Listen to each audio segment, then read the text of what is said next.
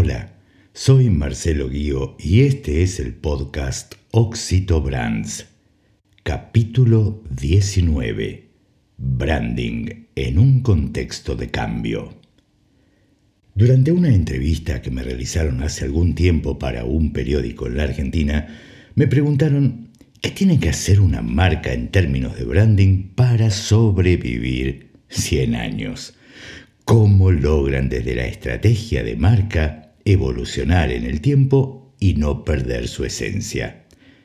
Luego de reflexionar, mi respuesta se enfocó en un aspecto central de cualquier marca, respetar su identidad. Partiendo de la base que esperar que una marca tal y como está dure 100 años puede resultar un poco complejo, me puse a pensar que en la construcción de marca, la idea de marca que engloba la identidad, que es aquella suma de atributos que la vuelven única, y que se suma a los valores centrales y a la promesa que realiza, constituye la base de su posicionamiento. De ese modo, si las circunstancias en las que se desarrolla su actividad varían, al ser consistente en su discurso, puede evolucionar sin correr demasiados riesgos. Ahora bien, en esta evolución, se habla siempre de la necesidad de cambiar la marca, pero en realidad, ¿hablamos de cambiar la marca o cambiar el logo? En ocasiones tiende a confundirse que cambiar el logo, el signo gráfico identificador, con cambiar la marca resulta algo similar. Y claro está, no se trata de lo mismo.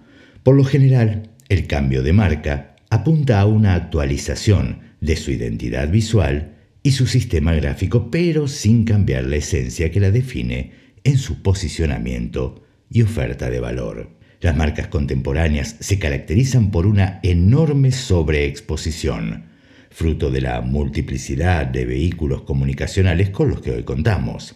Del mismo modo, estamos expuestos a cambios cada vez más rápidos en cuanto a tendencias refiere y, como consecuencia de esto, los procesos de rediseño formal de los identificadores visuales, es decir, los logos, son cada vez más comunes y necesarios.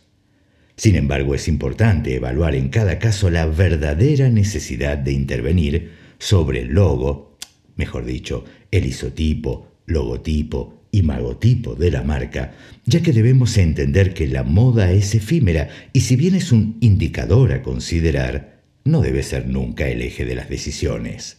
Cada época está definida por una idea rectora en el imaginario social, solidez, humanidad, frescura, etc. En cada momento hay una especie de concepto rector de moda.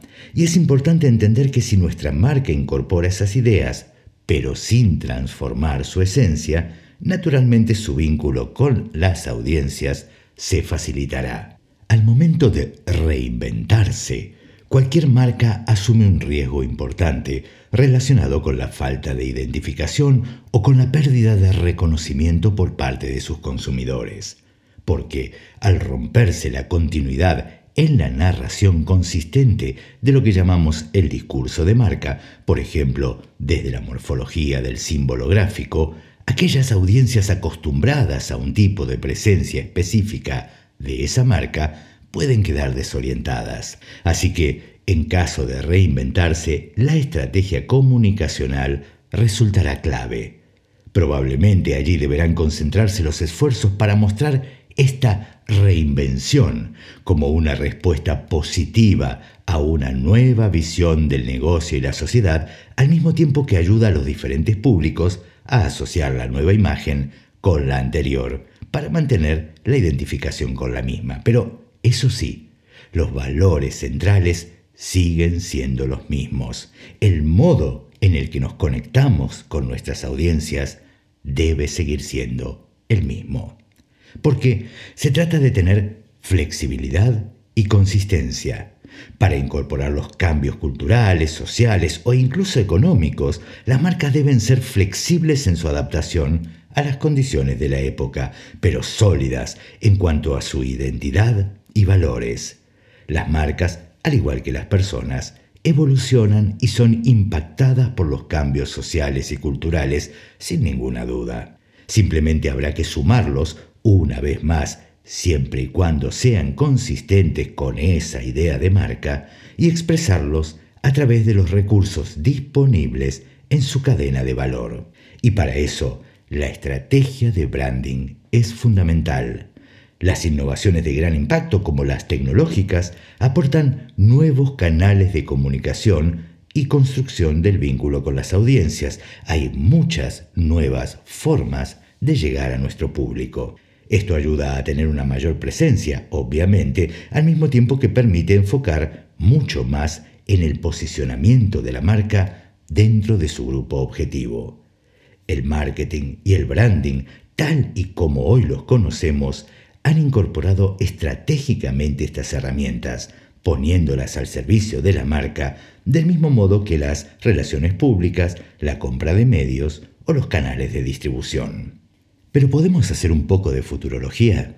Bueno, es difícil. La realidad es que podemos intuir algunas direcciones fruto de la experiencia o de la lectura del contexto, pero no podríamos decir a ciencia cierta qué es lo que se debe hacer. Pero sin pretender establecer normas estrictas ni fórmulas de éxito, podemos considerar algunos tips o algunas recomendaciones para mantener a una marca vigente por al menos algunos años, ya no 100.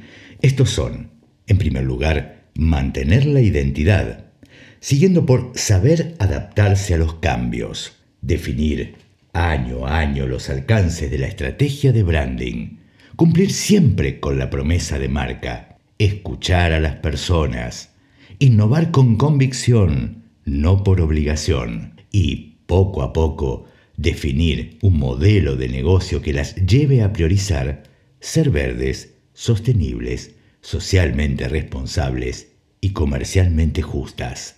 Porque debemos entender que la sociedad es dinámica, al igual que el mercado, y en ese espacio dinámico donde las audiencias también evolucionan, Debemos desarrollar estrategias integradoras enfocadas en facilitar el vínculo con las personas para poder mantener a nuestra marca en el top of mind y en el top of heart. Una tarea cotidiana que debe llevar adelante cualquier organización.